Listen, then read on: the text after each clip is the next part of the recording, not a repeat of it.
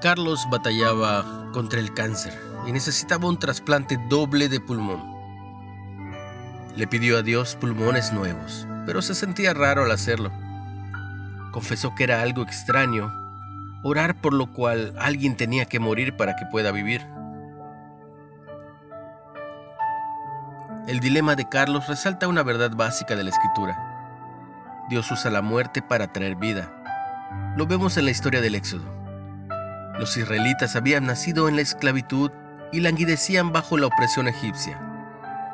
Faraón no soltaría sus garras hasta que Dios se ocupó personalmente y les dijo, todo primogénito morirá, a menos que la familia matara un cordero sin mancha y pintara con su sangre los postes de las puertas de sus casas. Velo en Éxodo 12. Hoy tú y yo nacimos esclavos del pecado. Satanás no soltaría las garras hasta que Dios se ocupara personalmente. Recuerda, sacrificó a su Hijo perfecto sobre las vigas ensangrentadas de la cruz. Jesús nos invita a unirnos a Él allí.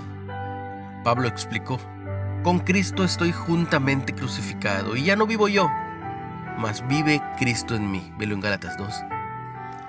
Cuando aceptamos por fe al Cordero Inmaculado de Dios, nos comprometemos a morir diariamente con Él y podemos andar en una vida nueva. Nunca estamos más vivos que cuando morimos con Cristo. Una reflexión de Mike Widner. ¿Por qué la muerte es el único camino hacia la vida? ¿Cómo has demostrado que aceptaste la muerte de Jesús a tu favor?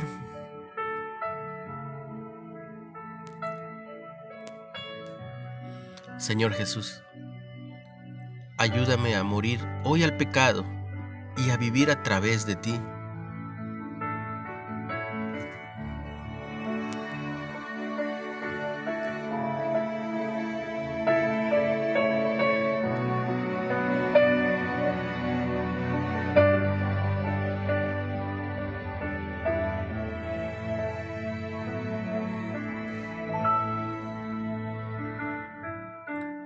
Hoy es un día muy bendecido para ti y los tuyos. Recuerda, siempre en el nombre de Jesús.